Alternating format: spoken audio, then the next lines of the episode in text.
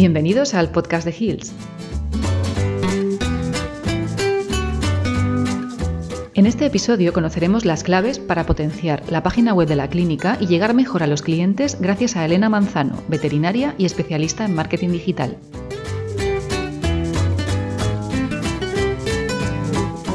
Hola, hola, buen día y muchas gracias nuevamente a Hills por traerme aquí a compartir con todos vosotros, a compartir contigo este nuevo contenido de podcast donde, eh, pues eso, vamos a ver cómo podemos potenciar nuestra página web para llegar mejor a nuestros clientes. Y es que, bueno, si algo ha dejado claro eh, todo este momento trágico de pandemia que nos ha tocado vivir, es que el mundo online es completamente necesario, que es necesario que estemos presentes en este eh, universo digital. Y nuestra carta de presentación número uno que tenemos normalmente y lo que todo el mundo conoce dentro de este mundo online es una página web, un lugar de referencia para nuestro negocio, para nuestro servicio.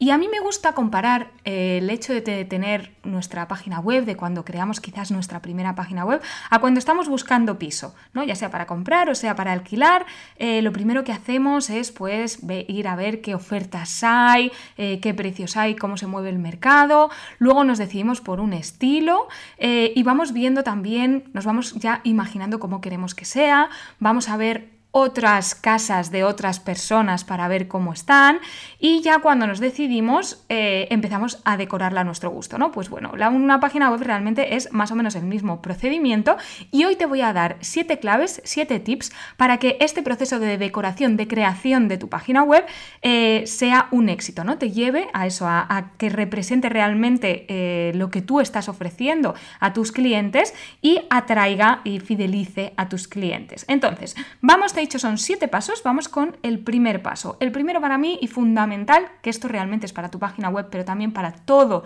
lo que hagas en el entorno digital, es la coherencia. Tu página web debe de ser coherente con el modelo de negocio que tienes y el estilo de negocio que tienes. ¿A qué me refiero con esto? Si tú tienes un super hospital veterinario, una clínica veterinaria donde eh, cuidas hasta el más mínimo detalle de la sala de espera, eh, cómo son las sillas, cómo están puestas las plantas, el olor, eh, un montón de detalles, tu página web tiene que ser igual. ¿Quiere decir esto que tiene que tener 800 pestañas en la última moda, tal? No necesariamente, pero tiene que reflejar esa esencia y tiene que ser, pues en el caso este que te he dicho de, las plantas, de tal, pues tiene que ser, eh, transmitir esa misma sensación de limpia, de ordenada, ¿vale? ¿Por qué es importante? Porque cuando algo no es coherente, genera desconfianza. Ponte en el lugar del cliente, ¿no? Que llega a tu página web, te conoce, él ya sabe cómo es tu clínica y de repente ve un desastre súper antiguo, eh, que no carga bien, que mm, los colores no tienen nada que ver, ¿vale? Pues esto, por favor, regla número uno, debemos de ser... En segundo lugar, segundo tip, tienes que encontrar tu tono. ¿Qué quiere decir esto? El tono es cómo hablamos a, tus, a, los clientes, ¿no? Cómo vas a hablarles en el mundo online. Para esto te tienes que preguntar cómo les hablas tú en la clínica. ¿Les hablas de forma eh, amigable, familiar o les hablas en un tono más serio, más técnico, más clínico? Lo que te funciona en la clínica, por lo que a ti te conocen, tienes que pasarlo al mundo online pero te doy un tip y es que si bien es verdad que si tú eres eh, es una clínica la que habla y puedes hablar en plural como nosotros como clínica, o bueno, a lo mejor hablas tú en primera persona si eres una sola persona freelance, y aunque tú sabes que en Internet hay muchas personas y te diriges a una comunidad, mi recomendación es que siempre hables de tú, porque cuando te lean, cada una de esas personas van a estar solas, no van a estar todos tus seguidores alrededor de un mismo ordenador leyendo en alto, sino que van a, se van a lo van a leer como personas individuales. Entonces, eh, es mucho más agradable sentir que te están hablando a ti de forma personal como si estuvieras en la consulta, ¿vale? Imagínate, por ejemplo, que tu marca favorita eh, se dirigiera a ti en primera persona. Sería genial, ¿verdad? Pues eh, también debemos buscar este efecto en nuestra página web. Tercer consejo, piensa en móvil. Y con móvil me refiero al dispositivo móvil, al teléfono móvil. Todas nuestras páginas web deben de verse bien en dispositivos móviles. Esto es a lo que se llama, ¿vale? Si estás buscando a alguien que te haga una web o estás viendo eh, propuestas en internet, te pueden decir, eh, tenemos una web responsive, responsive escrito, ¿vale? Responsive en inglés. Eh, esto quiere decir que el contenido se va a ver igual de bien, tanto si te buscan en un ordenador como si te buscan en un tablet, como si te buscan en móvil, porque un ordenador es más horizontal y un móvil es más vertical. Tu web tiene que verse perfectamente bien en todos los dispositivos. La mayoría de las personas eh, entramos a buscar cosas hoy en día cada dos por tres desde nuestro teléfono móvil. Por lo que si tu página web no carga bien dentro del teléfono móvil, no te van a dar ni siquiera la oportunidad de escucharte. Van a entrar y van a decir, uy, esto no, no lo entiendo, me aparece aquí una cosa que no puedo cerrar, no se me está cargando, qué pereza, paso. Y no van ni siquiera a juzgar si eres bueno o malo como profesional veterinario, simplemente lo van a cerrar porque no se están sintiendo cómodos con lo que están, eh, la experiencia que están teniendo. Bien, paso número 4, consejo número 4, piensa que te hace diferente. Sería muy fácil em, crear una página web donde pusiéramos algo así como buscamos lo mejor para tu mascota. Ya claro, pero es que acaso hay alguna clínica que no busque lo mejor para las mascotas, que eso, eso no, no le da ninguna información extra al cliente de quién eres y de por qué debería de ir hacia ti. Así que quiero que te pases eh, unos minutitos pensando eh, qué es eso que te hace especial, que te hace único. Eso que tus clientes dicen, jo, es que me encanta porque cuando vengo aquí tal, porque vosotros sois cuál, lo que sabes que te diferencia de tu competencia y que los textos de tu web hagan referencia a eso. Por ejemplo, imagínate, tienes un servicio de 24 horas y tienes el mejor área de quirófano del barrio, pues podrías poner algo así como eh, en la página, ¿no? La tranquilidad de tener la última tecnología al servicio de tu mascota las 24 horas del día. ¿Ves la diferencia? Aquí estamos dando una información concreta y específica de qué podemos ofrecer a esta persona que necesita los servicios de un veterinario. Punto número 5. El blog. Eterna pregunta, ¿blog sí o blog no? Eh, ¿Y para qué sirve un blog? ¿no? ¿Por qué deberíamos eh, decidir qué ventajas tiene tener un blog? Bueno, lo primero que tenemos que pensar es si vamos a tener los recursos necesarios para mantener un blog. Y con recursos me refiero a tiempo nuestro de escribir y eh, o dinero para que alguien escriba los artículos por ti.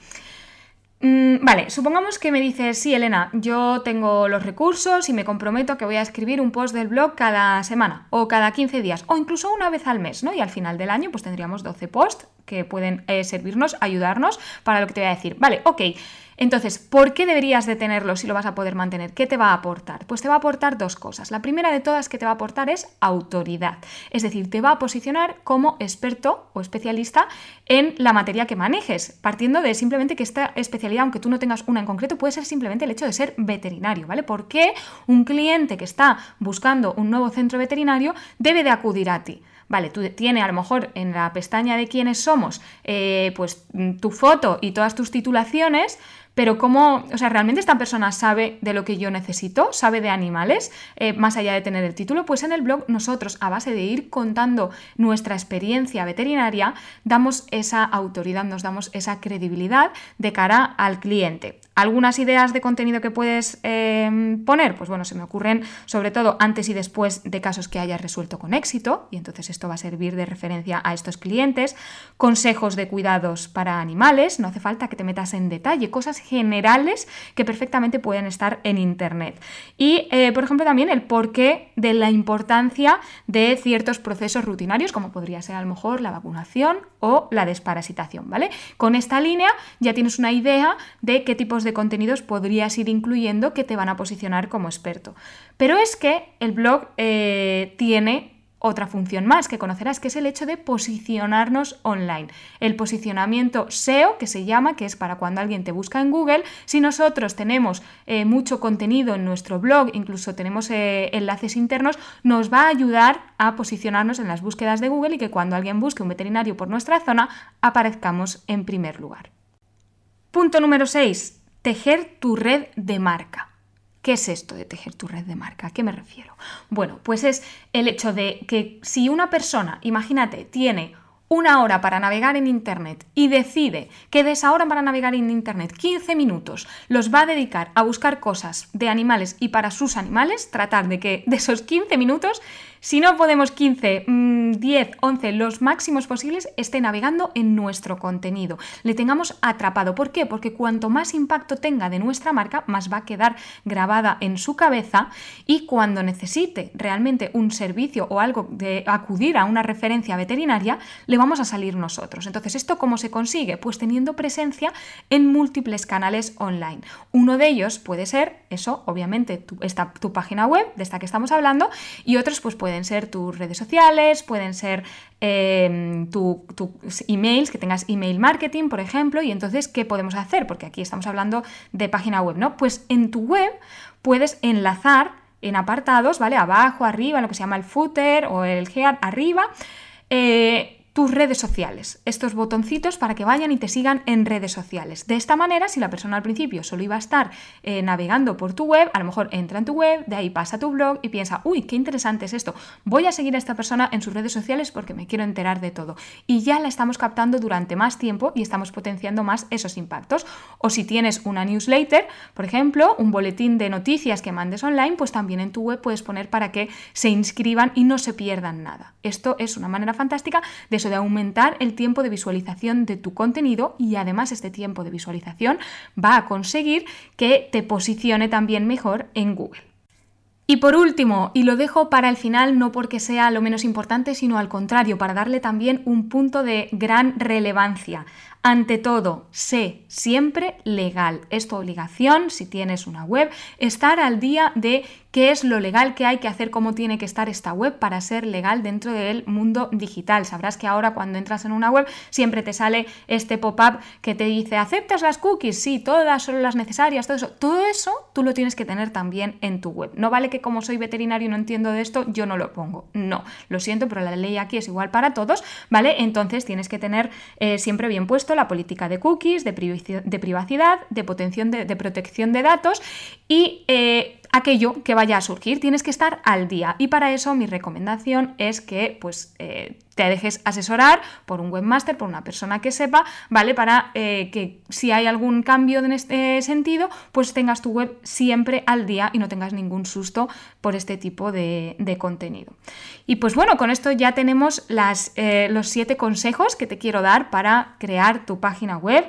Por último, remarcar que una web es tu escaparate público en el mundo online y seguramente sea la primera impresión de tus futuros nuevos clientes.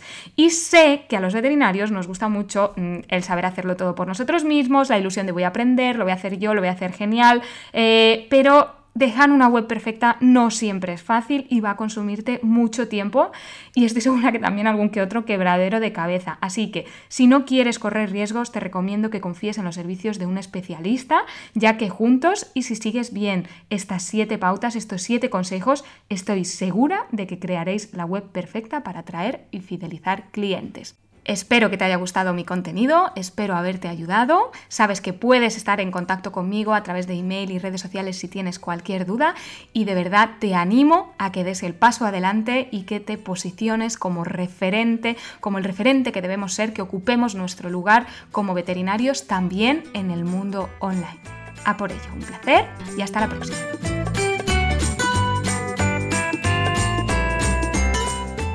Y hasta aquí este episodio sobre cómo potenciar la página web de la clínica. Esperamos que te haya resultado interesante y te animamos a escuchar otros podcasts de Hills.